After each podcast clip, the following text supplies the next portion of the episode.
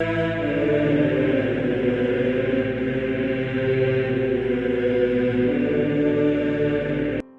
nome do Pai, do Filho e do Espírito Santo. Amém. Olá, meus queridos amigos, meus queridos irmãos. Nos encontramos mais uma vez aqui no nosso Teós Viva de Coriezo Per Cor Maria, nesse dia 6 de maio de 2022, na nossa terceira semana aí da nossa Páscoa. Hoje o evangelho, ele continua, né? A semana toda nós estamos meditando sobre o pão da vida, o pão do céu, João capítulo 6. Hoje, os versículos 52 a 57, Jesus então ali depois de dizer que ele é o pão da vida, quem come a minha carne, que é o verdadeiro alimento, tem a vida em si, tem a vida eterna. Os judeus então perguntaram no versículo 52: Como é que ele pode dar a sua carne a comer? É uma espécie de um canibalismo? Como é que é isso? Como é que funciona isso, né? Vai dar a própria carne como, como alimento, né? E Jesus então diz: Em verdade, em verdade vos digo: se não comerdes a carne do filho do homem e não beberdes o seu sangue, não tereis a vida em vós. Não tereis a vida em vós. E é interessante e Santo Agostinho, aqui na Catena Áurea, ele comenta o seguinte: Para que não pensassem que se referia a esta vida e disputassem a esse respeito, acrescentou: tem a vida eterna. Não uma disputa aqui, né? Santo Agostinho está dizendo, não, não para disputar aqui quem come, quem bebe, alguma coisa assim parecida, mas eles estão dizendo assim, né? Praticamente, né?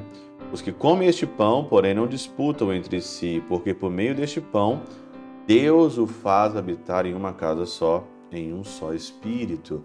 Então aqui é espiritual, não é, não é um canibalismo. Mas aqui, Santo Agostinho, tanto no seu tratado 26 de João, como também é, aqui explicando essa passagem do versículo 52, ele fala que não disputa e continua ele, né? Portanto, não tem a vida eterna quem não come dessa carne nem bebe deste sangue. Os homens, com efeito, podem ter a vida temporal sem ele, sem Deus, mas a vida eterna, não.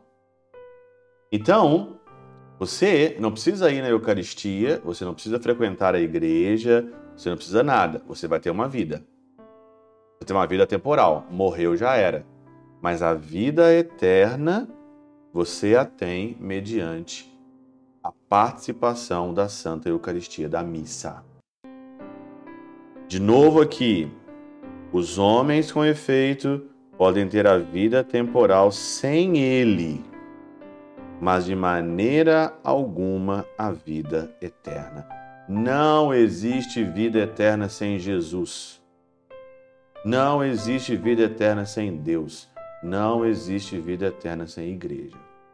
Você pode até viver, pode continuar vivendo, pode continuar vivendo no seu van e tantas pessoas no seu na sua van é, o seu van é, viver no seu no seu vazio pensamento e viver né? Numa vida van. Numa vida totalmente vazia. Temporal.